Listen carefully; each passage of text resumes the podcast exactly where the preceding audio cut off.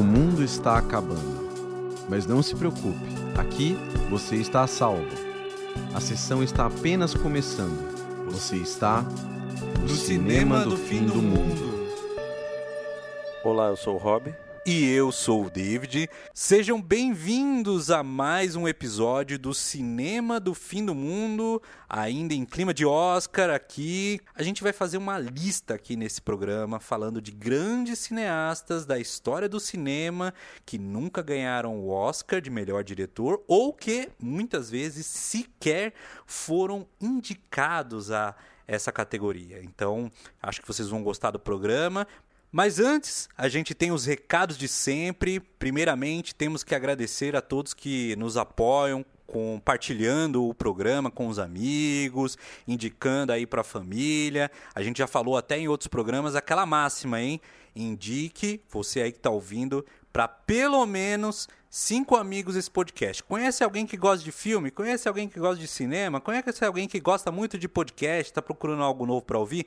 Joga para ele o programa que você mais gostar do Cinema do Fim do Mundo e fala: ouve aí que esses caras são legal, entendeu? Então, continuem fazendo isso e também vocês podem nos apoiar através do Pix, que já já a gente vai falar. E falando nesse assunto, a gente tem que agradecer nesse programa a Nathalie Rosa, que é nossa amiga de muitos anos, acompanha desde o primeiro programa e que contribuiu para nós aqui. Temos muito a agradecer, muito obrigado, Nathalie. E falando nisso, vocês aí que estão ouvindo, vocês podem, como sempre, mandar mensagem para nós, nos acompanhar, comentar lá nas nossas redes sociais e o Rob vai dar o recado aqui de onde vocês podem fazer isso. Fala aí, Rob. Vocês podem ter contato com a gente no Facebook, que é Cinema do Fim do Mundo, e também no Twitter, Cinema Fim Mundo, que é a nossa hashtag lá, nossa, nosso arroba, né? E também pelo e-mail cinemafimmundo.gmail.com, que é o mesmo que a Nathalie foi lá, obrigado Nathalie, e deu o Pix para nós. Então, façam o Pix para a gente impulsionar que a gente está fazendo o seguinte: a gente está pegando a grana do Pix que vocês estão mandando sempre nos programas. A gente agradece muito todo mundo. Todo programa a gente vai fazer questão de agradecer. É isso que faz o programa crescer. E a gente está usando isso para impulsionar no Facebook, entre outras redes sociais, para mais pessoas conhecerem o programa, né? A gente já chegou no. Esse aqui é o 11 episódio, 11 programa que a gente está gravando. E agora a gente já tem um corpo suficiente para mostrar e diversificado também de vários temas para mostrar para as pessoas conhecerem a gente, né? Conhecerem o nosso programa e fazer o que a gente mais gosta de fazer, que é incentivar as pessoas a assistirem filmes, né? As pessoas ficarem com vontade de ver os filmes que a gente conversa e fala. E falando nisso, teve a Tereza, Tereza, grande amiga Tereza, que comentou do programa passado, do décimo programa sobre Denis Villeneuve, gostou muito e assistiu A Chegada, que ela nunca tinha assistido, ela adorou o filme, ficou muito feliz de ter visto aquele filme, impactou muito ela. E pra gente é muito massa porque foi por causa do programa que ela foi lá e assistiu. Agora, ela poderia, eventualmente, no futuro, assistir o filme, lógico. Mas, por conta de ter ouvido o episódio, ela ficou com vontade de assistir. Então, Denis Villeneuve faz entrevista com nós aí um dia, tá vendo? Estamos contribuindo.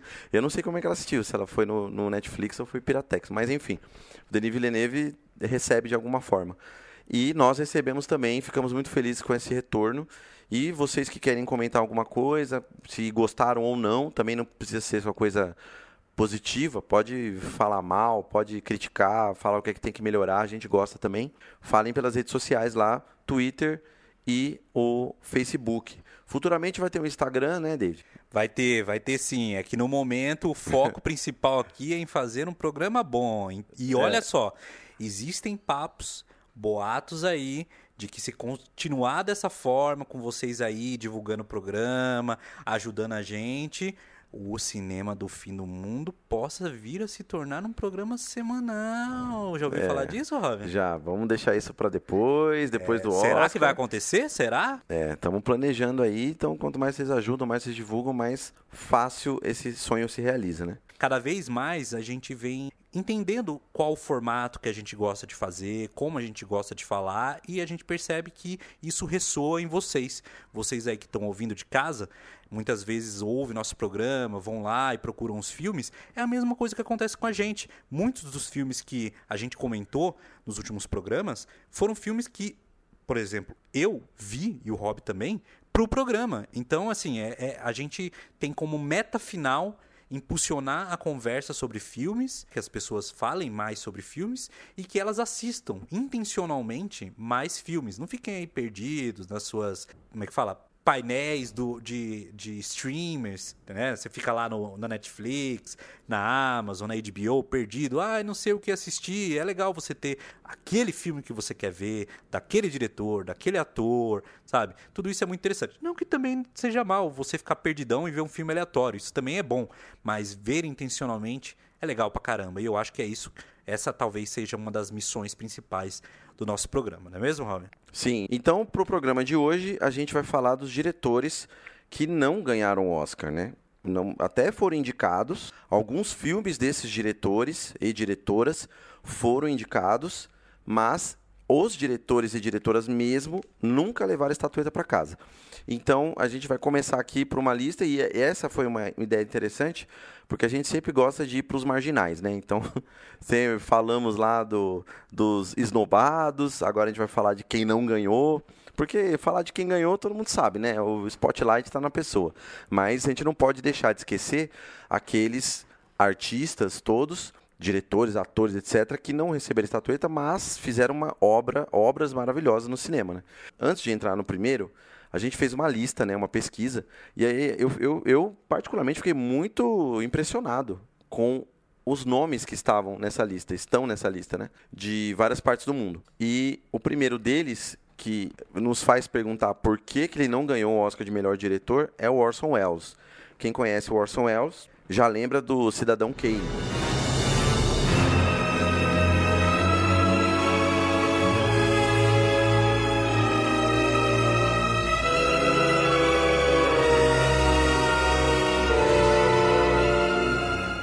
Clássico e até atualmente teve até uma releitura, uma homenagem, uma forma direta de se relacionar com o Cidadão Kane, que é o Mank, né? Que o roteiro tem muito a ver com o Cidadão Kane, etc. Que foi indicado a vários Oscars em 2021.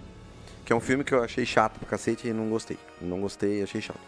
Eu nem assisti no já parei no meio e já foi. Mas o Cidadão Kane eu não consigo tolerar que o Rob abandone um filme no meio do abandono, filme. Abandono, abandono. Não, não, dá. O filme, o filme não me, não me, não me prende. Ele não, não conversa comigo. Pra que que eu vou conversar com ele? É igual você tá lá conversando com a pessoa. Aí você fala com a pessoa, a pessoa tá absorta. Ela nem tá olhando você, nem tá vendo, não tá dialogando com você, tá lá no mundo da lua. Você fala, nossa, que bosta. Então você vai fazer o quê? Você vai ficar olhando pra pessoa até o fim do dia? Não, você vai embora, você fala tchau, tchau. Aí eu vou lá, assisto o Cidadão Kane, que é esse filme sim. Esse filme dialoga, é maravilhoso. O Cidadão Kane, em 42, no Oscar de 42, foi indicado para várias categorias, inclusive o Orson Welles foi indicado como melhor diretor, não levou, e melhor ator também não levou. O que levou foi o melhor roteiro original, que faz sentido, né? O roteiro é muito bom, aliás, estudantes de cinema, todo mundo que estuda cinema estuda esse filme na questão de roteiro, né? Ele é um divisor de águas, assim. É, ele é, ele é estudado como um todo. Ele, é um, ele tem a fórmula, tem muitas Mas técnicas. principalmente o roteiro. O roteiro dele é, é o padrão de roteiro, uma forma de roteiro que se deu para outros filmes também, né? Inclusive o próprio Mank. Total. E o próprio Orson Welles nunca levou o Oscar e somente em 1971 que ele foi reconhecido pelo Oscar, o comitê do Oscar, quando eles decidiram dar a ele um Oscar honorário. Para você ter ideia, ele sequer foi até a premiação. Ele mandou o John Huston, que é um diretor roteirista, para a cerimônia e lá o próprio Huston pegou e meteu pau, falou do quanto que a academia tratou de forma é, equivocado o Elvis ao longo dos anos, que ele merecia reconhecimento muito tempo antes desse Oscar honorário aí. Então mostra que mesmo um cara que fez um dos filmes mais revolucionários da história do cinema pode passar sua vida inteira sem ganhar um Oscar. É, e ele era um cara bem controverso, assim, quem não lembra, ele foi aquele cara que chegou na rádio lá, acho que foi nos anos 40, e ele, ele falou que estava tendo uma invasão alienígena dos marcianos. Então o Orson Welles fez esse rolê. E aí deu um alvoroço nos Estados Unidos na época e tal. Ele é um cara controverso, né? Meio doidão, assim, que fazia sempre coisas que meio polêmicas, inclusive nos filmes dele e tal. E ele é um ícone do cinema, né? Uma personalidade muito forte.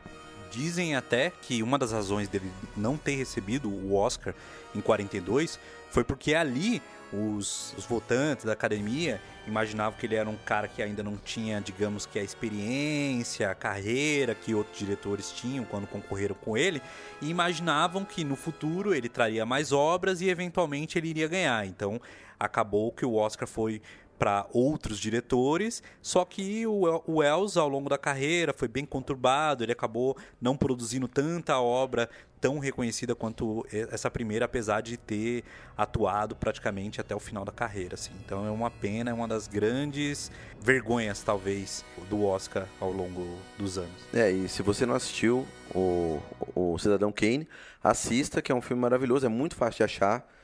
Tem, deve ter em algum streaming. Deve ter no YouTube, Deve- talvez. No YouTube tem. 42, 42, eu acho que já deve estar. se, se não está em domínio público, está chegando em domínio É, domínio público, né? São 70 anos nos Estados Unidos. É, lá, é que a, a, lei, Então já foi. a lei mudou muito ao longo dos anos. Não sei se, não sei como tá- está a situação atualmente, mas no passado eu li que muito mudou por conta de grandes empresas que detêm os direitos de personagens icônicos, como sei lá, o, Mickey, ou os heróis da Marvel, os heróis da DC, são todos personagens do final da década de 30, Uhum. início da década de 40, década de 50, e essas marcas de alguma forma querem perpetuar o direito sobre essas obras para que, imagina, o Super-Homem caindo em di- Domínio público. domínio público, cara, sabe? Qualquer um pode fazer um filme de Super-Homem. Isso é algo que jamais a DC, Ia ser a legal. Warner, sabe? É, ia ser muito Ia bom. ter o, o super-homem indiano, o super-homem E brasileiro. ele ia se chamar Super-Homem, porque é É, isso que não pode usar. exatamente. Pode mudar o nome. Ia ter a mesma roupa, a mesma coisa. Exato. Clark Kent. É, e, e, aliás, um, um comentário. Você sabia que não é Mickey? Não. Os americanos não falam Mickey. Olha o Mickey. É Não. Mickey. Mickey. É. É, pronunciando assim, Mickey, Exatamente. Mickey Mouse. É que eu comentei, eu, eu pronunciei Mickey, eu falei, caramba, eu pronunciei igual. Welcome to Disney E seguindo adiante aqui na nossa lista, a gente tem outro grande nome do cinema aí, que inclusive tem uma obra, é, assim, maravilhosa, e dentre eles, um filme seminal pra mim, que é 12 Angry Men, ou como é conhecido no Brasil, 12 Homens e um Segredo, filme de 1957, dirigido pelo Cine Lumet, que inclusive foi indicado ao Oscar de melhor diretor por esse filme, e posteriormente também por The Verdict e também por Dog Day Afternoon, mas que nunca ganhou nenhum Oscar. Mesmo o próprio network dele tendo ganhado vários Oscars, esse ele nunca levou. Morreu em 2011 sem nunca ter sido reconhecido como melhor diretor pela academia. Então, mais uma das grandes frustrações aí que possivelmente poderia ter sido corrigido muito tempo antes da morte dele. E o Network de 76, que é um filme icônico também, traz uma discussão muito importante que fala da comunicação de massa nos Estados Unidos. É bem interessante para quem quer saber de política daquela época, etc. E é um dos grandes roteiros, né, colocado como um dos grandes roteiros e grandes filmes já existentes sobre essa temática também. Sabe qual é o nome dele no Brasil? Ó? Como que é? Rede de Intrigas. Rede de intrigas. Ah, até que é um bom nome, né? É, não, sim. Network. E é mesmo. É, É, é é só treta. Exatamente, é bem melhor do que outros filmes. Ah, tudo bem que o 12 Angry Men, 12 Homens e um Segredo, é muito bom É, também. doze- não sei. Aliás, é melhor que d- 12, 12 cara bravo. I was the third brother of five, doing whatever I had to do to survive. falando ainda do 12 Homens e uma Sentença, esse filme é imperdível. Se vocês puderem, corram atrás. Ele narra a história de um jovem que é acusado de um crime, de ter matado o próprio pai, e um grupo de 12 jurados é incumbido de decidir qual será a sentença dele. E ali, nos Estados Unidos, eles têm aquela coisa do, do júri, acho que no Brasil também, de se reunir e aí eles têm que decidir qual será a sentença dele. Eu acho que também tem, tem isso aqui no Brasil, só que funciona de uma forma diferente.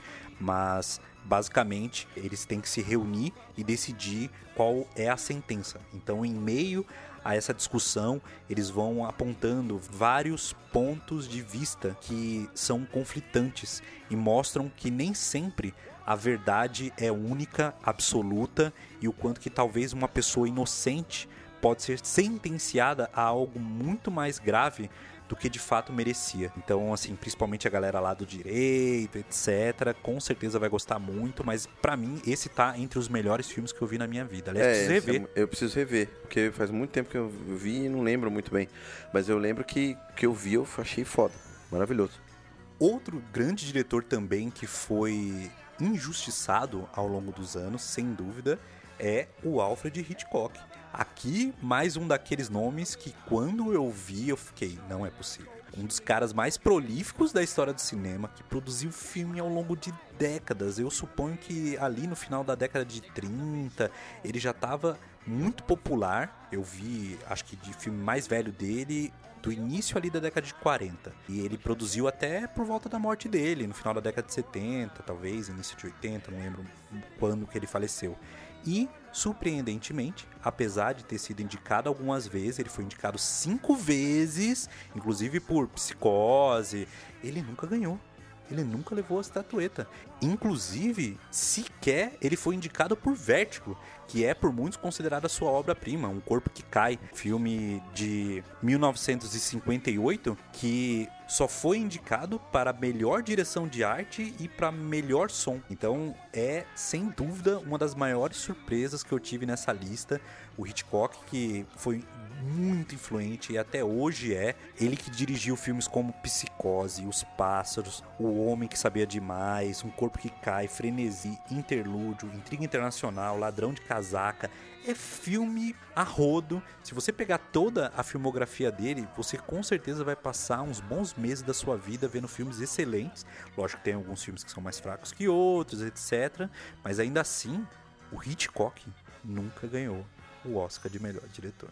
É, o, Hitchcock é, é o, o gênio do- dos filmes de estúdio, porque ele fazia muito filme na local, em estúdios em Hollywood. Então, é, você vê que tem muito uso do chroma key, tecnologias na época que eram ainda incipientes, ele usava muito, né? E por isso que ele fazia muito, que ele, ele fazia cidades cenográficas. Então, as cidades que passam nos filmes dele, a maioria deles pelo menos na época dos anos 50, são cidades cenográficas, que ele gravava tudo em estúdio. Então, dinamizava muito a produção do filme, né? Você não precisava fazer externa, não existia imagem externa. E pra época, né? Então, ele, por isso que ele conseguiu ser, numa das razões que ele conseguiu ser muito prolífico. E é o mestre do suspense, né? Você quer ver um bom filme de suspense que é atemporal. Você vai ficar o filme é de 50. Você fala, nossa, 1950, né? As pessoas atuavam diferente. Né? Eram, os atores vinham muito do teatro. Não tinha uma escola ainda formada de atores de cinema né? nos Estados Unidos. E aí você tem uma diferença de atuação, muita coisa de é, expressão facial, né? Então, quem lembra lá da psicose, da mulher no banheiro, lá, o cara na faca, né? Tentando matar ela e a cara dela gritando e a expressão facial muito, muito close, né? Então, essa estética, ele foi um dos formadores dessa estética dessa época. E é um cara, é um diretor, assim, lógico, tem controvérsias em relação à sua vida pessoal, etc. Mas como arte, os seus filmes, né, que não são só o Hitchcock que faz, é toda uma equipe, a obra de arte ali que foi concebida são realmente muito importantes para se ver. Então, se você puder ver, quem não viu, né? O, o Corpo que Cai, o Vértigo, Os Pássaros, maravilhoso também, e o Psicose, são os filmes assim que é tiro certo. assim, é de muito difícil não gostar. Sim, inclusive eu vi há não muito tempo atrás, ainda agora na pandemia, um filme dele de 1944 chamado Lifeboat, ou em português, Um Barco e Nove Destinos. Eu adoro esses nomes antigos de filmes. É bom, bom, esse nome é bons. legal. É um filme que foi roteirizado pelo John Steinbeck, grande romancista americano, e pelo Hitchcock também, o Joe Swerling. Esse filme, cara, ele é incrível. Ele, é, ele narra a história de um grupo de pessoas sobreviventes de um naufrágio ali, num barco, o filme inteiro ali, e as intrigas em volta daqueles indivíduos que estão ali. Então é aquela história de roteiro maravilhosa, é óbvio, né, que tem técnicos do cinema ali, não tem como você filmar só num ângulo, ele tem vários ângulos assim onde é filmado. É, é incrível pensar que ali em 1944 você já havia um filme extremamente criativo, sabe? Uma narrativa assim que eu não imaginaria ver em um filme talvez do final da década de 90, sabe? O cara já tinha feito ali quando nem sequer tinha acabado a Segunda Guerra, sabe? Então é incrível. Meu irmão, que é mais novo que eu, amou o filme e assim. Eu altamente recomendo para quem nunca assistiu alguns, pelo menos dos clássicos dele, que assistam. O próprio Psicose que a gente falou há pouco, a primeira vez que eu assisti, eu achei que já sabia tudo sobre o filme. Porque, como ele é muito importante na cultura pop, você já viu várias das cenas icônicas, a cena do banheiro, a cena final, talvez, a cena lá do começo, você sabe quem é o Norman Bates, etc. Mas quando você assiste, eu garanto para vocês que vocês não estão preparados para esse filme. Esse filme é uma aula de roteiro e uma das reviravoltas mais inesperadas. Eu acho que até essa é uma das razões dele não ter levado o Oscar, porque ele não é um filme comum. Ele não é um filme que, que joga pelas regras estabelecidas, entende? Talvez hoje, para nós, seja um tanto quanto banal o que ele faz ali. Mas para mim, que vi há menos de 10 anos pela primeira vez, foi de explodir a cabeça, sem dúvida. É, o Hitchcock é, é tem, tem o que dizer, né? Tecnicamente, para a história do cinema, para o roteiro principalmente, porque por ele trabalhar com estúdio, um, uma localização limitada, tinha que ter essa saída do roteiro, né? de fazer a história ficar interessante com poucas localizações. Então isso, eu acho que esse argumento que você deu aí de ser um filme incomum e provavelmente talvez isso que não tenha ganhado é um argumento válido. Eu acho que isso faz muito jus. E outro diretor que tem essa linha de filmes revolucionários mesmo, filmes que não são nem nada comuns e nada antes dele tem algo parecido, é o Stanley Kubrick. O Stanley Kubrick dirigiu 13 longa-metragens na vida dele, que eu pretendo assistir todos, mas né, ainda faltam alguns, e ele nunca ganhou um Oscar como melhor diretor. E ele é considerado um dos melhores diretores da história do cinema, né? Porque os filmes dele realmente foram muito icônicos, muito diferentes entre si. Cada um tem uma proposta. Por exemplo, se você pega desde o Laranja Mecânica, que é muito famoso na cultura popular, e também o 2001, são filmes completamente diferentes um do outro. Muitos filmes dele baseados em livros, né, como por exemplo O Iluminado, que é baseado no livro do Stephen King, que é O Iluminado também, o nome do livro. E você pensa, por exemplo, o Barry Lyndon, que é um filme de época, que para mim é o melhor filme dele, que é um filme Todos os filmes dele são tipo duas horas e meia, três horas. Mas são filmes tão. O tempo do filme é tão gigante como a grandiosidade do filme é também. E justifica esse tamanho todo. Ele era muito detalhista, gravava cenas 180 vezes. Trabalhar com ele era muito difícil, ele era um cara muito maluco para fazer os filmes. Então, você vê que tem um cuidado forte. Assim como a gente estava falando do Villeneuve, de ter aquela coisa de fazer os cortes, de ter aquele cuidado de se fazer um filme e tal.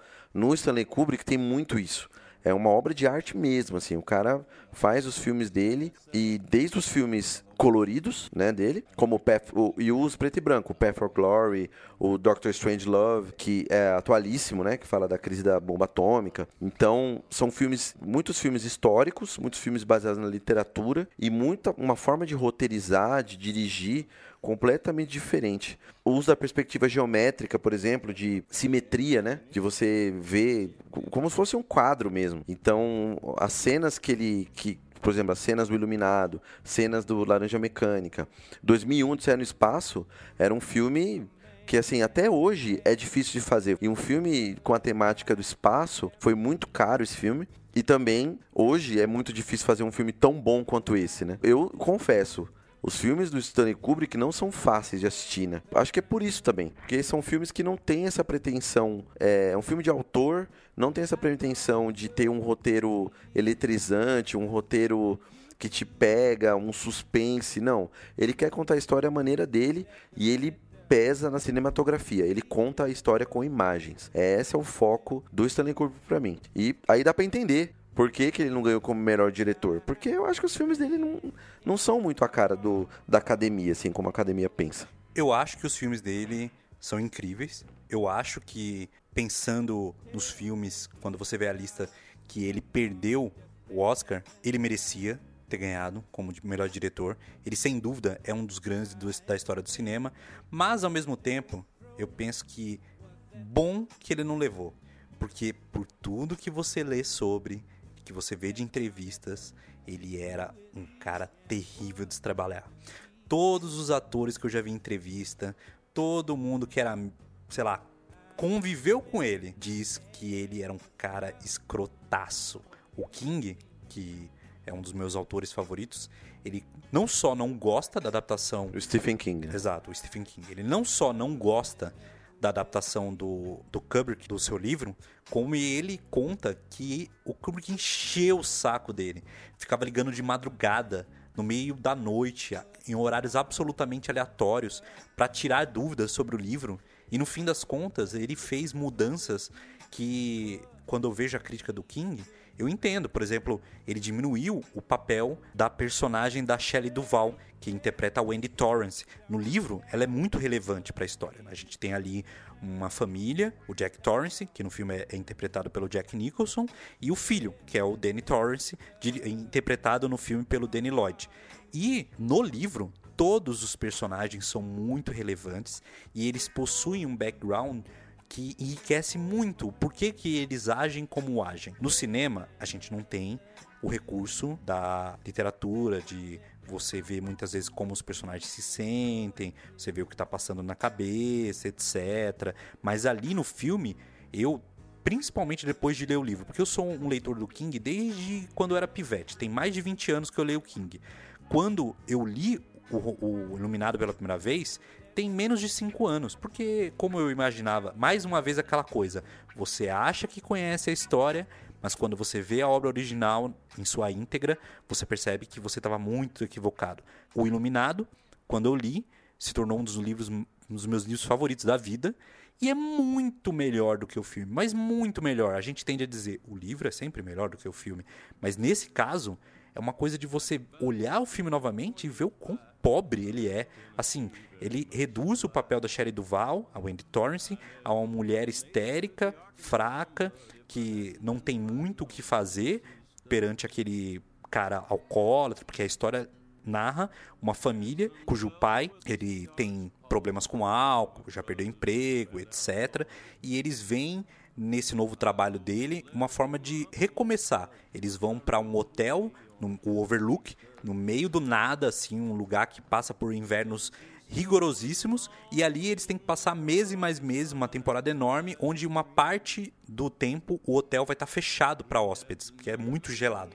Então eles têm que cuidar desse hotel nesse período. E lá esse hotel é permeado por talvez assombrações. O filme meio que sugere, algumas vezes aponta como sendo verdade, como sendo apenas uma. Você pode interpretar que é só uma coisa da cabeça do Jack, mas é, ali eles, o, o Jack ele acaba sendo influenciado e começa a ter alguns ímpetos agressivos com relação à família. É basicamente uma história de terror, mas o livro é muito denso, é muito bem escrito, assim, é incrível. E quando eu revi, eu já não gostava muito do filme. Quando eu revi o filme, eu falei, nossa. E aí quando eu vi a entrevista do King falando que o Kubrick encheu o saco dele, assim, encheu e fazia anotações do livro e tal. E quando você vê que ele foi o super diretor legalzão com o Jack Nicholson, lógico, né? Forçou ele a repetir várias e várias e várias cenas, mas sempre tratando ele bem. Enquanto que a Sherry Duval, ele praticamente destruiu a carreira dela. Ela jurou que não queria mais atuar. Ela fez pouquíssimos trabalhos na vida dela depois desse filme. É claro, ela continuou atuando, continuou produzindo coisas assim. Ela tá viva até hoje, mas quando você vê entrevistas com ela, você percebe que foi uma experiência que ela detestou, detestou. E não só ela, por exemplo, o Malcolm McDowell, que interpretou o Alex no Laranja Mecânica, ele conta que o Kubrick foi assim terrível com ele no set, ele quase perdeu a visão, porque tem aquela cena no Laranja Mecânica em que tem um equipamento que prende as pálpebras dele para que ele fique assistindo algumas cenas num telão lá e eles vão pingando um, como se fosse um colírio no olho dele, já que ele não pode piscar e ele tem que ficar lá atuando. Foram muitas e muitas vezes e por muitas horas filmando isso e aqueles ganchos que ficam no olho meio que machucaram o olho dele. Eu não sei exatamente como, mas ele quase perdeu a visão, cara. E ele, o Kubrick não tava nem aí, era tudo pela arte, sabe? Então, assim, por um lado, não tem como negar que o que ele produziu vai ficar para história da humanidade. Daqui a 100 anos as pessoas ainda vão assistir 2001 e vão ficar deslumbradas. Ou entediadas também. É, porque é um filme difícil de É. ficar acordado. Exato. Mas é, é- ainda assim é um feito da história do cinema, mas não tem como negar que o cara é chato pra caramba, sabe?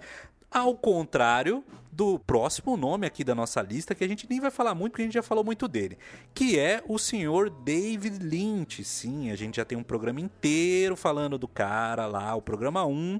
Se você ainda não ouviu, ouça. E se você ainda não, não viu nenhum filme dele, assista. Corra atrás de ver algum dos clássicos dele, algum talvez até um tanto quanto mais fácil, vai assistir Blue Velvet, etc.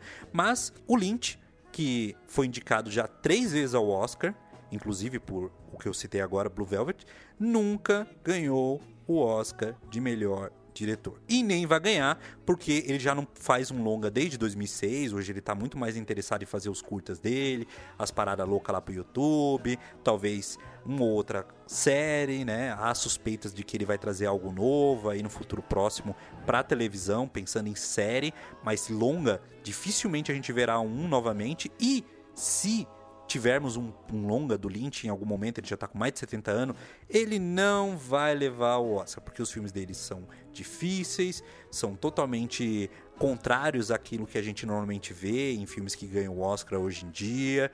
Então, assim, é incrível pensar que um cara como ele, que também é muito influente, principalmente nesse lance de filmes estranhos, filmes diferentes, filmes difíceis, é um cara assim que realmente faz arte, sabe? Cinema, cinema maravilhoso e ao contrário do Kubrick, como eu falei, um cara gente boa pra caramba, que inúmeros atores elogiam o fato de dele ser um cara super compreensível, que tem um ambiente de trabalho mega legal. Aliás, o, o Kubrick elogiou ele. O primeiro longa do, do Lynch, o Eraserhead, do final da década de 70, o Kubrick disse que era um dos grandes filmes que ele tinha visto.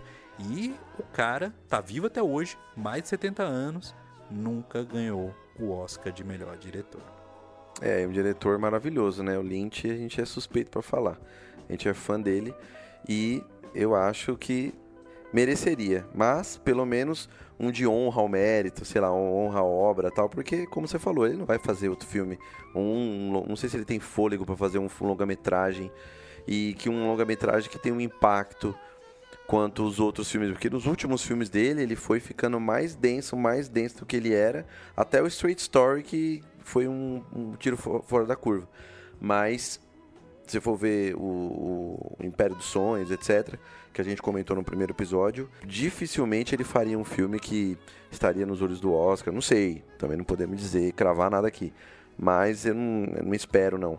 Mas ele é querido por nós, independente do Oscar, não. Exato, e eu acredito que ver essa lista me fez pensar exatamente o quanto que muitos e muitos e muitos e muitos grandes diretores que a gente nem sequer vai listar aqui, que a gente nem sequer ficou sabendo, nunca levou o Oscar também, sabe? Se você for parar a pensar esse número de cinco diretores, cinco atores, cinco atrizes, cinco etc, é muito pouco, cara. Porque todo ano, uma centena de filmes são produzidos. Isso, assim, vamos pensar, Estados Unidos. Só Estados Unidos.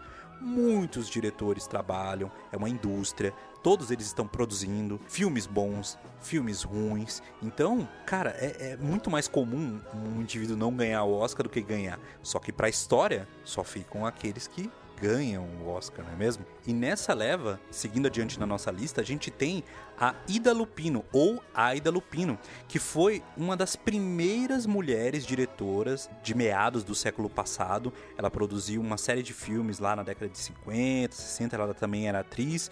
Ela, durante muitos anos, foi uma das poucas atrizes diretoras assim que produziram constantemente, regularmente como diretora nos Estados Unidos. Ela tem até um clássico chamado Mundo Odeia-me, filme de 53, um filme noir que aliás é considerado o primeiro filme noir dirigido por uma mulher e ao longo da carreira dela, ela nunca sequer foi indicada ao Oscar de melhor diretora. Então, como vocês perceberam pela nossa lista, é muito comum terem homens apontados como grandes diretores da história do cinema, mas especialmente, talvez, sei lá, nos últimos 30, 40 anos, a gente vem acompanhando uma crescente de, eh, de diretoras incríveis produzindo obras maravilhosas que serão icônicas. A gente já falou de várias em outros programas, como a própria diretora do Raw, Titane, do né? Titane. A gente tem, tem a diretora do Babadook, que é australiana, que tá produzindo filmes pra caramba. Do Ataque dos Cães, né? A Jane Campion.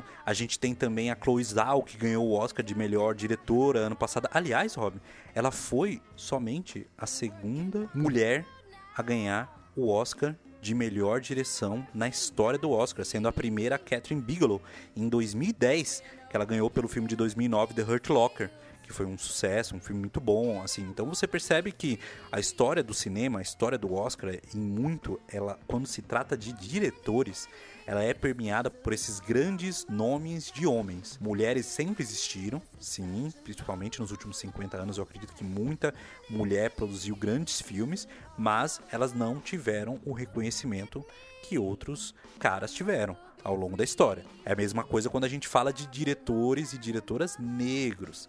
A gente tem um exemplo aqui no nosso próximo nome da lista, que é o Spike Lee. Ele, que dirigiu muitos filmes ao longo da sua carreira, mas que tem como grande injustiça o filme Do the Right Thing, um filme lá do final da década de 80 que não ganhou o Oscar de melhor diretor, não ganhou o Oscar de melhor filme, que inclusive perdeu para Driving Miss Daisy, que é um filme que ele mesmo diz que é, é, um filme que ninguém fala dessa porra. Ele tem até uma frase: Nobody's talking about motherfucking Driving Miss Daisy, que é muito bom. E ele tá certo, cara. Comparado ao Do the Right Thing, esse filme, é, apesar de muita gente gostar, etc., é um daqueles filmes que você fica, pô, sério mesmo? Que esse filme ganhou? E isso se repetiu lá em 2019, quando ele também teve o seu Black Klansman que é o Infiltrado, Infiltrado, na, clã, clã, maravilhoso esse filme. Que também perdeu e perdeu para um outro filme que também ele ficou putaço, que é o Green Book. Assim, é um filme ok, legal, mas poxa, tinha muitos filmes melhores naquele ano concorrendo e claramente eu entendo a indignação do Spike Lee. E assim, ele já apontou várias vezes o quanto que é indignante, que essa é uma situação assim que mostra que Hollywood tem sua boa cota assim de erros e especialmente com grupos que não sejam homens brancos americanos. Tanto que na história do Oscar, a gente tem aqui uma lista de quais diretores negros foram indicados, né? E a gente tem aqui uma, um pulo de tempo, uma análise de tempo interessante. O primeiro foi em 91, que é o John Singleton, que foi o filme Boys in the Hood. E depois, só em 2009, o Lee Daniels por A Preciosa, foi indicado. Então, depois de muitos anos. Daí, 2013, o Steve McQueen foi indicado pelo 12 anos de escravidão, que é um filme incrível, maravilhoso, vi no cinema, foi bem impactante esse filme. E daí de 2013, veja, 2009 para 2013 já é um tempo grande, né? Para não ter nenhuma indicação, mas aí você vem 2016, 2017, 2018, cada ano foi indicado um. Então você tem o Barry Jenkins pelo Moonlight, que ganhou como melhor filme, e o Jordan Peele pelo Get Out, que é o Corra, e 2018 foi o Spike Lee, que a gente mencionou, do Infiltrado na Clã. Então você vê que de 2016 até 2018, todo ano teve um indicado um, um diretor negro. Então você vê que essa resposta dessa reivindicação de, da presença negra na academia, ela surte, surte um resultado. Né? E esse ano também a gente tem uma presença grande, né? Que é assim, a gente tem, quando a gente fala de ator e atriz, para homem e mulheres negras e, e, também estrangeiros, etc., você tem uma certa presença. Agora, direção é uma presença menor, né? Na, na academia, eu digo, não na produção. Então, é, é um quadro interessante. E ainda nessa, nessa questão, né, a gente tem não só homens e mulheres negras colocados de lado, nesse sentido do Oscar, como estrangeiros também. Ah, porque o Oscar é norte-americano. Então, a gente está falando, né, quem é fora dos Estados Unidos é estrangeiro. Então, tem, tem duas diretoras que eu gosto muito, que é a Nadine Labak, aliás, duas diretoras que a gente mencionou em programas de, anteriores. A Nadine Labak, que dirigiu o Cafarnal, que é um filme maravilhoso, assim, que é um filme libanês. Ela é uma diretora libanesa, é atriz libanesa, ela participa do filme. Eu já acho que algum pitaco final aí eu, eu recomendei esse filme.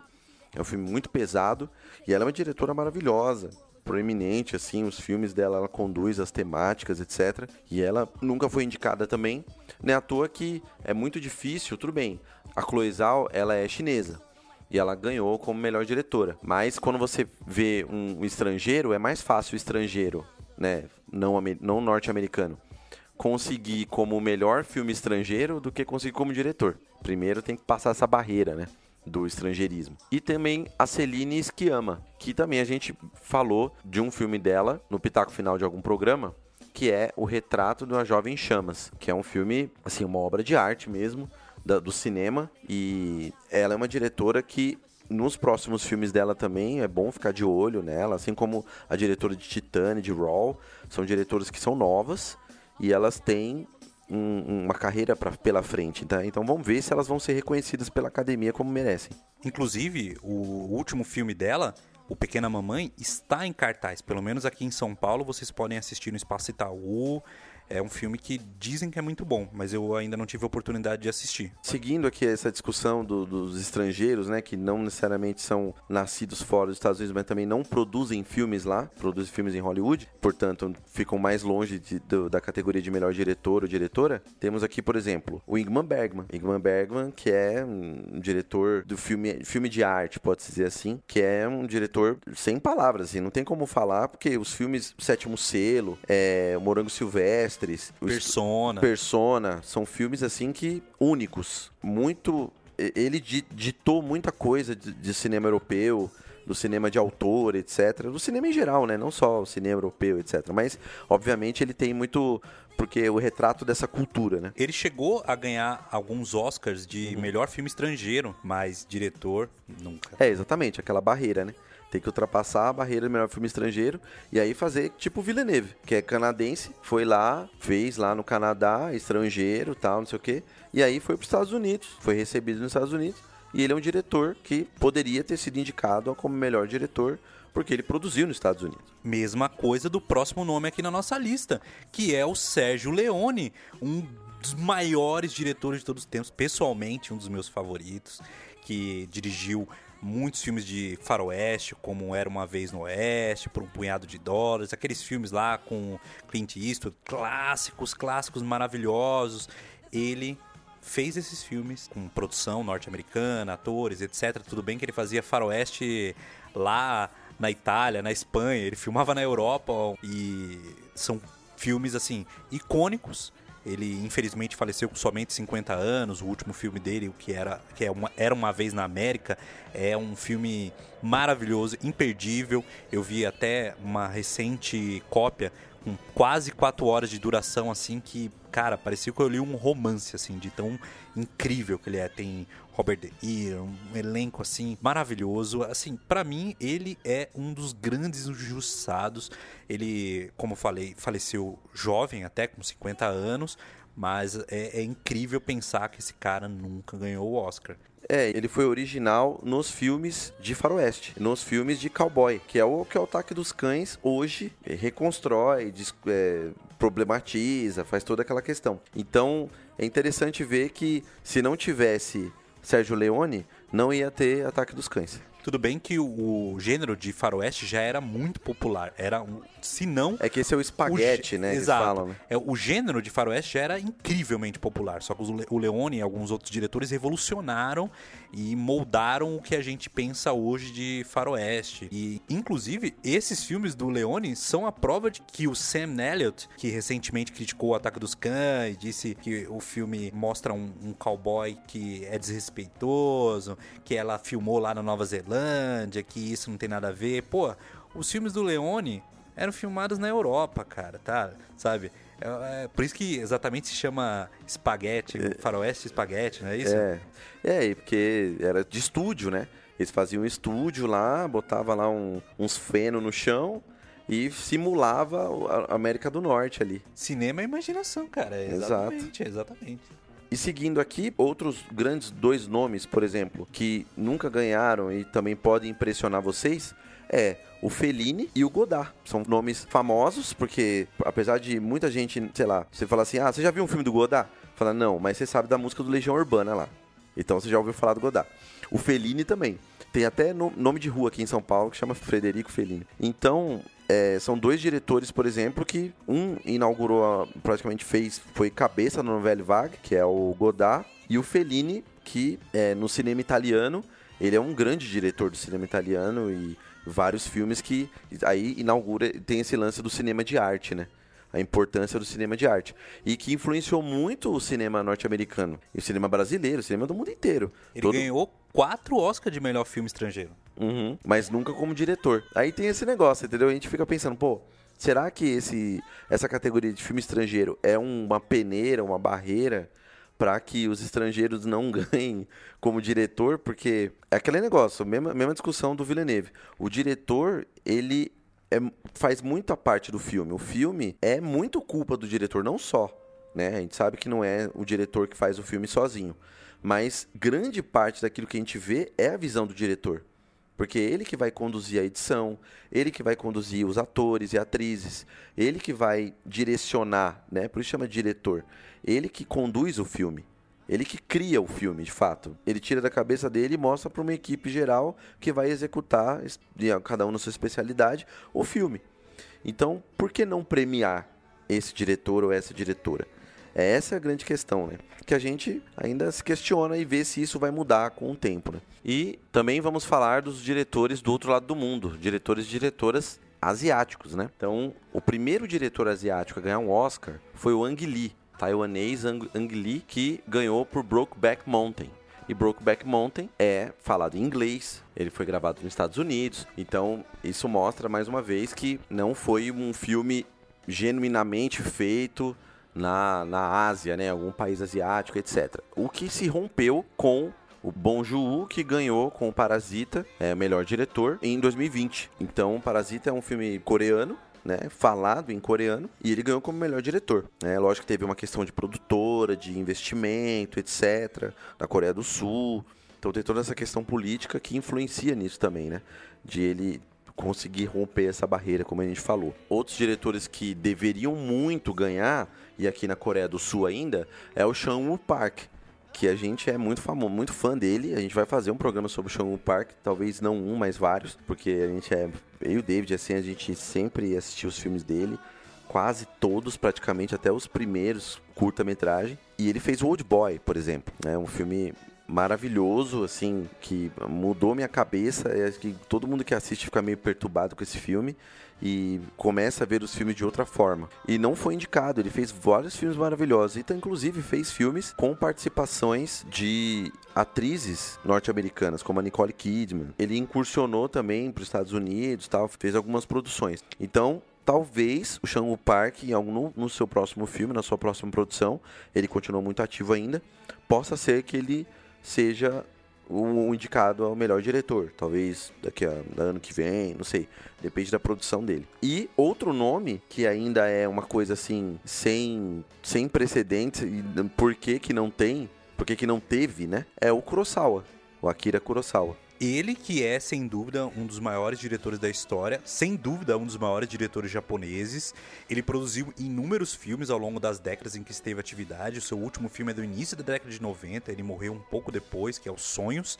E o cara nunca ganhou o Oscar, nem por Ran, nem por Sete Samurais. Ele que é, por muitos outros diretores, apontado como uma grande referência o cara simplesmente foi ignorado, sabe? Durante anos ele. Ah, É, ele foi indicado pelo RAM para melhor diretor. Aí ele não ganhou. E aí em 90, ele recebeu um Oscar honorário pelo conjunto da obra dele, pela mão do Steven Spielberg e George Lucas, que são dois fãs dele, né? Sim, Star Wars e outras obras da carreira deles é altamente influenciada pelo Akira Kurosawa, ele que morreu em 1998. Você vê, o cara morreu com, sei lá, quase 100 anos de vida, que ele nasceu em 1910. Imagina, o cara já tinha 88 anos quando faleceu. E o cara produziu da década de 40 até o início da década de 90 e nunca ganhou o Oscar. E, inclusive, eu acho que isso remete aqui a uma reflexão aqui para este fim de programa, porque como vocês viram, a lista é enorme e a gente poderia passar horas e horas falando aqui.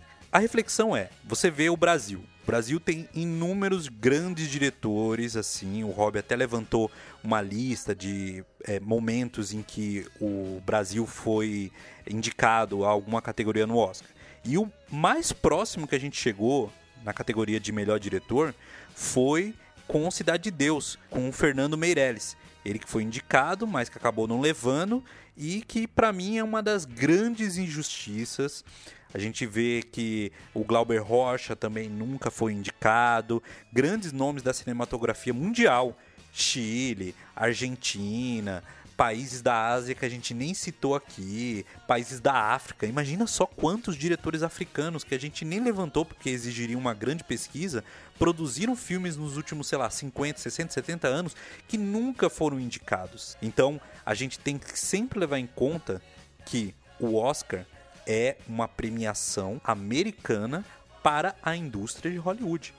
Existe desde a década de 30. Não será agora, na década que virá ou daqui a 30, 40 anos, que a gente vai ver uma participação maior de, maior de diretores estrangeiros, diretores negros. Eu acho que isso é algo que muito dificilmente vai mudar, o que nos faz pensar que sim, a gente tem que ir lá procurar a obra de grandes diretores que a gente gosta e assistir aqueles que ganharam o Oscar, mas que tem muita coisa além disso. A gente falou isso quando a gente estava falando de filmes, o quanto que muitos são injustiçados e com o passar dos anos eles se tornam filmes icônicos que todo mundo se lembra, enquanto que outros filmes que ganharam o Oscar se tornam piadas, sabe? Como Crash, aquele filme que ganhou o Oscar há uns anos Crash Sem Limite? É, nem sei qual é o nome do filme, mas eu sei que hoje em dia eu nem lembro direito do filme. Eu assisti na época, não lembro mais um diretor que a gente nem citou aqui, mas que eu acho que sintetiza muito bem isso, é o Quentin Tarantino. O Tarantino é um dos diretores que mais a gente encontra pessoas que gostam da obra dele, independente de não gostar dele como pessoa, mas da obra dele, assim, é um cara que todo mundo ah, gosta, tem camiseta. E o cara nunca ganhou o Oscar de melhor diretor. Diz ele que ele vai produzir 10 longas na vida dele. E ele está agora no oitavo ou nono. Então ele tem mais um ou dois. Eu acredito que um. Você acha que o cara vai ganhar um Oscar de melhor diretor por esse filme? Não sei. Lá em 94, quando ele fez Pulp Fiction, o cara concorreu com Forrest Gump e com o Shawshank Redemption, que é Um Sonho de Liberdade, uhum. que são dois grandes filmes. Ele era um cara ali novato, tinha feito só dois filmes, então, cara, eu acho muito difícil o, o Tarantino levar, só se for sei lá, por. Ih, meu Deus, é o último filme dele, vamos dar. É, tem, tem esse lobby, né? Que é muito forte no Oscar. Mas eu discordo de você um, uma, uma, coisa que você falou no começo, de falar que não, isso não vai mudar, etc. Eu acho o contrário, eu acho que a tendência é mudar sim. Porque, primeiro, o Oscar ele depende de um público. É, o Oscar só acontece, essa toda essa festa e todo esse negócio, tem uma grana envolvida e tem um público, tem uma audiência.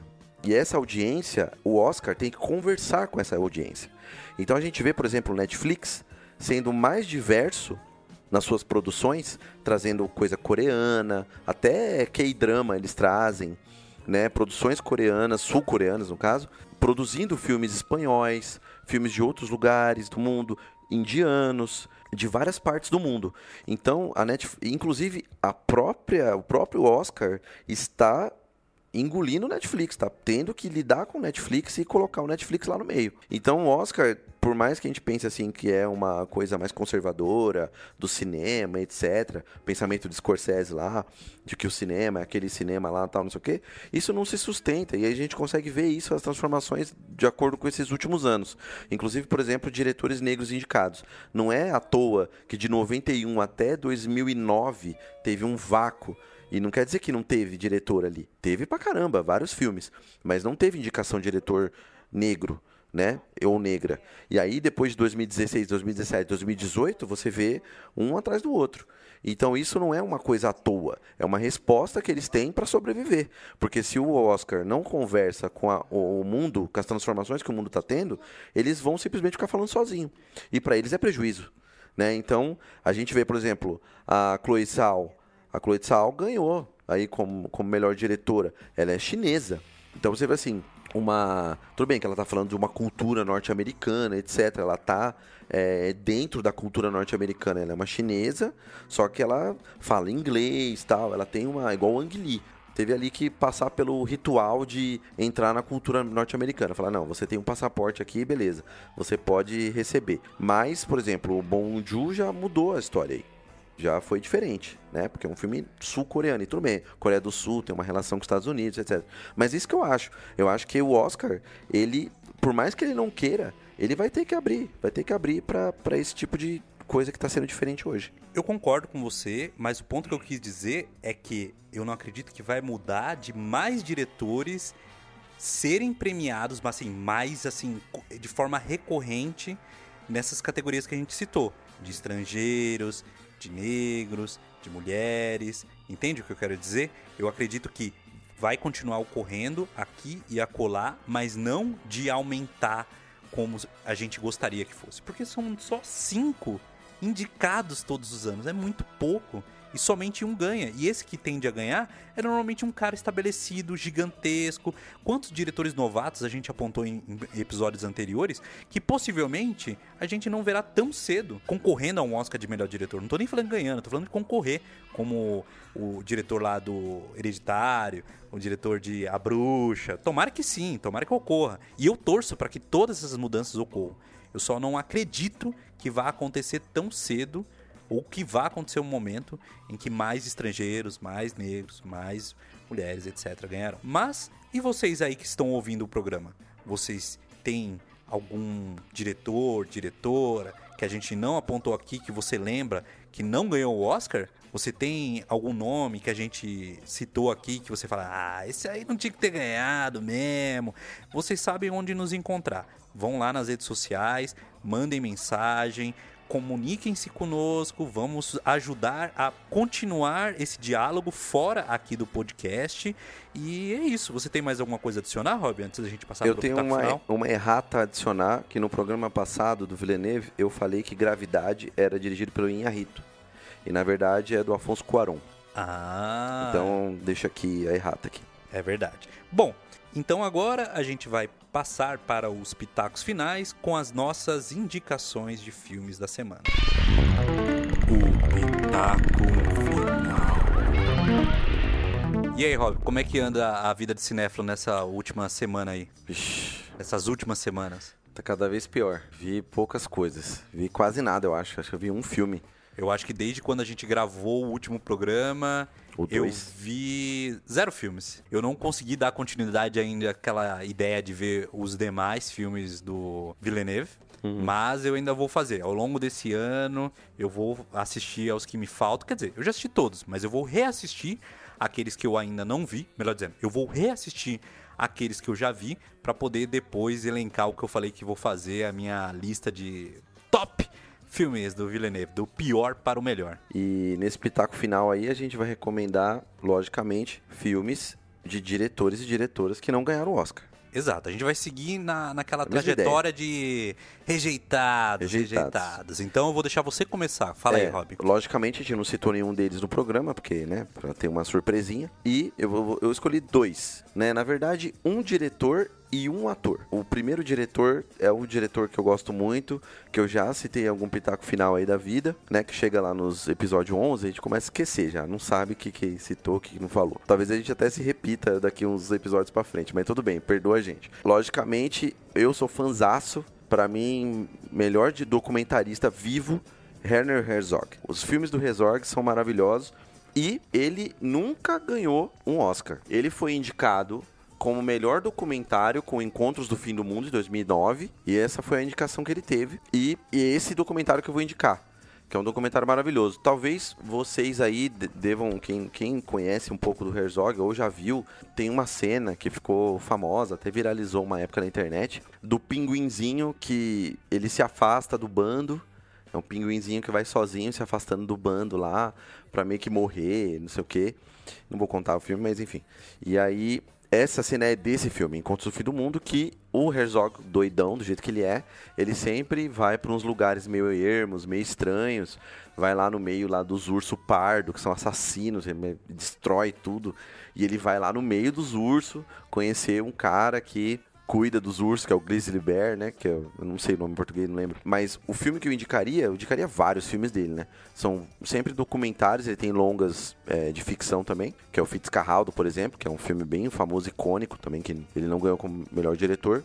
Mas o Encontros do Fim do Mundo, que foi o que ele ganhou como melhor é, documentário na época, 2009, é um filme maravilhoso que é justamente a ida dele pra Antártica. Então ele foi pra Antártida, Antártida, Antártida, né? Eu sempre esqueço porque tem a cerveja e É tem, é muito Antártida. complexo isso. É Antártida. E ele foi pra Antártida lá e conviveu com o pessoal que mora lá, que trabalha, que vive lá.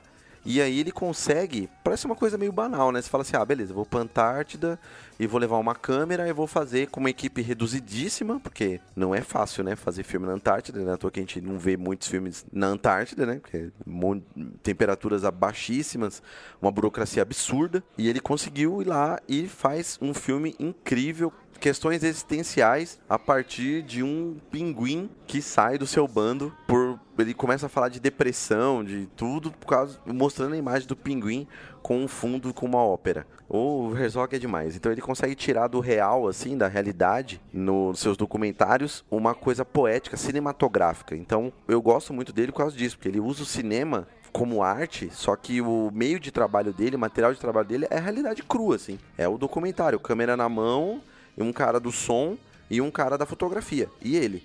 É isso. Às vezes ele faz a câmera e aquela narração da voz dele, né? Voz do Herzog lá. Vamos, vamos colocar aí o Herzog falando que a voz dele é legal. These penguins are all heading to the open water to the right. But one of them caught our eye, the one in the center. He would neither go towards the feeding grounds at the edge of the ice, nor return to the colony. Shortly afterwards, we saw him heading straight towards the mountains, some 70 kilometers away. Dr. Ainley explained that even if he caught him and brought him back to the colony, he would immediately head right back for the mountains.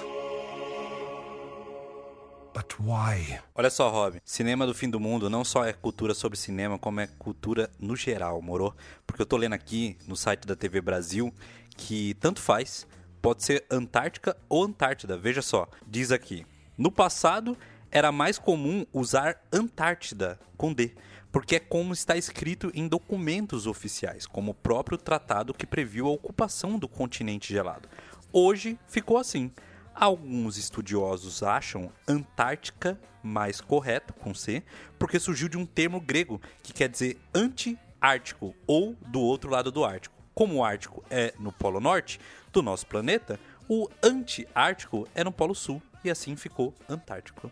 Agora, daqui pra frente, eu só vou falar Antártica. E aí, quando alguém me perguntar, não, mano, é a cerveja.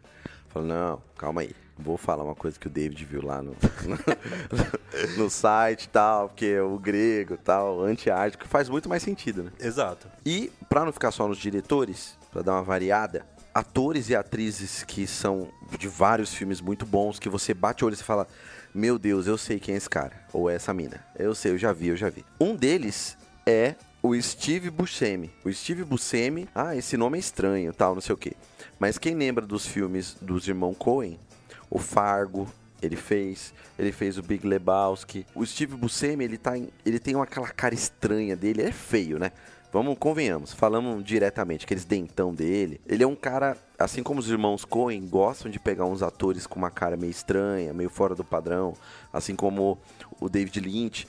E o Steve Buscemi é um ator maravilhoso, porque desses filmes, e eu escolhi os do irmão Coen, que eu gosto muito do irmão Coen, eu recomendo dois filmes. Eu vou recomendar dois, que é o Fargo, que é um, para mim um dos melhores filmes dos irmãos Coen, de 96, e o Grande Lebowski de 98, que são filmes assim engraçadíssimos, muito bons. São filmes cômicos assim, tem uma comicidade muito boa. E o Fargo tem a Frances McDormand também, que fez o Nomadland também, e a Frances McDormand maravilhosa, que inclusive ela também, ela é casada com o Joel Cohen, né? Acho que desde essa época. E ela também tá no Tragedy of Macbeth, que é do Joel Cohen. Mas o, o, Fargo e o Grande Lebowski são dois filmes dos irmãos, né? Eles fizeram juntos. Então eu recomendo grandiosamente. Esse é um ator muito icônico, um ator que você nunca vai esquecer da cara dele e ele atua de forma muito diferente em cada filme. Então eu recomendo fortemente esses dois filmes do irmão Coen para quem gosta, né?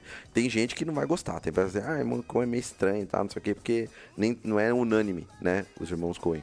Mas eu gosto muito, recomendo. Quando eu penso em Steve Buscemi, eu penso em Cães de Aluguel, mas penso principalmente em Con Air. Lembra desse filme?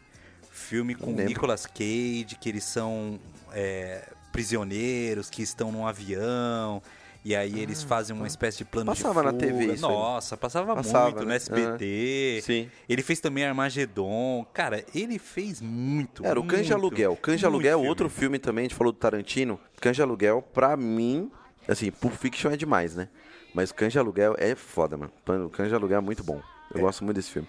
E ele tá maravilhoso nesse filme. Sim, ele, ele também tá no Pulp Fiction. Sim. É um cara muito prolífico, fez filme pra caramba, série pra caramba. E seguindo nessa tonada aí do hobby, eu vou falar também de um ator aqui que pra mim é, é incrível pensar que esse cara tá praticamente 60, 70 anos fazendo filme, fazendo personagens icônicos no cinema e nunca ganhou um Oscar. Estou falando aqui do grande Ian McKellen, sim, o Magneto, o Gandalf. Todo mundo conhece aí, porra, o cara. Não, você falou errado. Por É quê? o Sir Ian McKellen. Ah, é verdade. O cara é só um cavaleiro, assim, ó. Ele foi lá, a rainha. Psiu, psiu, não sei como é que fala quando eles. Quando, quando é honrado com. A um, É, não sei também. sei né? lá, tem um nome pra isso, coroado. Não é coroado. É tipo. ah, Enfim. Condecorado. condecorado como Sir, sim, o Sir Ian McKellen. E ele fez filme pra caramba, todo mundo aí conhece a cara do maluco, mas tem um filme que eu tenho que recomendar aqui, é um filme de 1998, dirigido pelo Brian Singer, que também dirigiu um- os X-Men e vários outros filmes aí importantes, mas tá queimado aí na indústria, por ser também um dos abusadores aí da, da indústria, né? E ele fez um filme em 1998 que é baseado numa obra do Stephen King, um, nem, nem diria um conto, uma novela que faz parte de um compilado de novelas, digamos assim, chamado As Quatro Estações. É um, um livro de 1982 do Stephen King, muito bom. Tem histórias que viraram filmes icônicos, como o próprio Conta Comigo, Stand By Me, filme dirigido pelo Rob Reiner, que tem Will Wheaton, River Phoenix, que tem a história dos moleques que vão atrás de um corpo que supostamente foi visto numa linha de trem. É um filme que muita gente aí viu na sessão da tarde e ficou chocado, se não traumatizado com a cena dos moleques saindo do pântano com sanguessuga pelo corpo e um deles vai lá e coloca a mão nas partes íntimas e tira a mão com sangue. Vocês lembram dessa cena aí? Pois é, conta comigo, baseada no conto O Corpo, que também está nesse livro.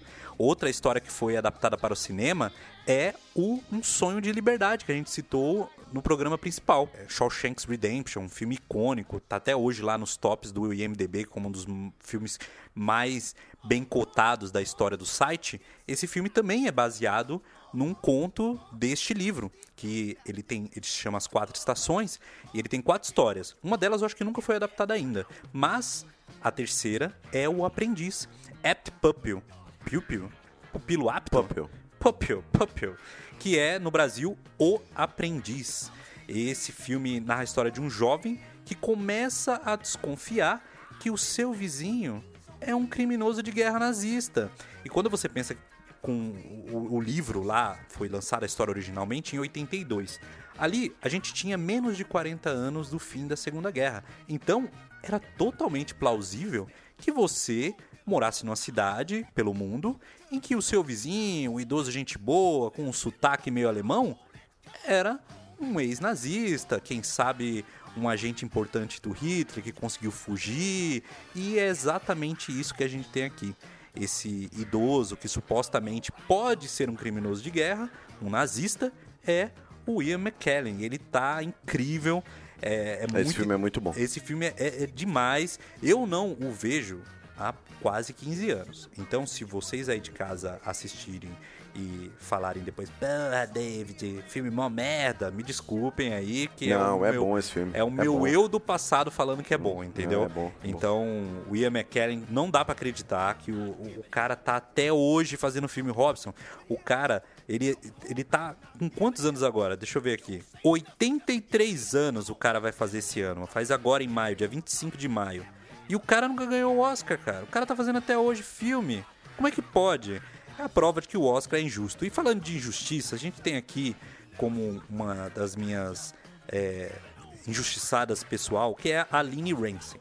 A Aline Rancey, pra quem não conhece, ela fez recentemente aquele Você Nunca Esteve Realmente Aqui, que é um filme com o Joaquin Phoenix, que muita gente deve ter visto recentemente, filme bem interessante aí, mas ela tem no currículo um filme imperdível, que é a minha recomendação do dia, que é um filme chamado Precisamos Falar sobre o Kevin. Sim, um filme de 2011 que tem a Tilda Swinton, o Ezra Miller no papel do Kevin em si.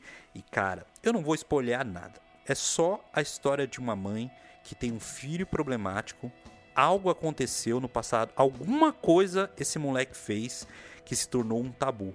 E é por isso mesmo que a gente precisa falar sobre esse moleque, o Kevin. Precisamos falar sobre o Kevin. Se você tiver oportunidade, corra atrás desse filme, veja. Não leia nada, não leia nada, não precisa ler nada. Eu não tô nem espolhando aqui porque eu quero que vocês tenham a mesma surpresa. Conforme você for assistindo o filme, você vai ficar se perguntando: mas o, o, qual o problema do Kevin? O que o Kevin fez? O que esse moleque tem? Por que ele é tão problemático? Por que... Quando você descobrir isso vai dialogar com muita coisa que até a gente já falou em outros programas, vai dialogar com alguns acontecimentos da realidade é, rotineira de alguns países aí.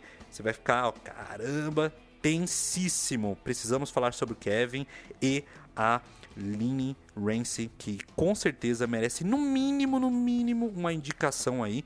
Eu torço muito para ver bons filmes dela no futuro próximo. E são essas as minhas recomendações do dia. Rob, dos filmes que você falou, eu não vi os do Rezog. Vou assistir, vou dar essa oportunidade e vou tentar até rever algum desses que a gente citou ao longo do programa.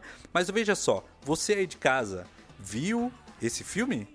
Viu os filmes que o Rob falou, os filmes que a gente falou ao longo do programa, digam para nós nas redes sociais, nos mesmos caminhos de sempre. Quais são eles, Rob? Facebook, Cinema do Fim do Mundo, né? Só jogar lá na busca, já vai achar o roxinho, a cor roxa é a nossa identidade. E Twitter, Cinema Fim Mundo. Você segue a gente no Twitter lá que a gente sempre coloca atualização e, sobretudo, marca o sininho. Você está no Spotify? Aperta o sininho para receber a notificação de programas novos. Sempre sextas-feiras, 15, 15 dias. Quem sabe daqui a pouco semanal. Vamos se ver se isso ajudarem. Ajudem a gente. E o Pix. O Pix é o mesmo que o e-mail, tá? Então é, o e-mail é cinemafimmundo@gmail.com. Então qualquer reclamação, qualquer coisa, ah, vocês erraram ali, vocês esqueceram tal coisa, pô, elogios, críticas, qualquer coisa, manda pra gente no e-mail que a gente vai ler, a gente vai recomendar aqui, vai falar, vai com certeza vai dar atenção. Manda cartinha, a gente gosta de cartinha. Cartinha também, mas a cartinha pode ser por e-mail, versão você Ou tira... cartinha virtual. Não, cartinha você virtual. escreve, você escreve a carta, tira a foto e manda.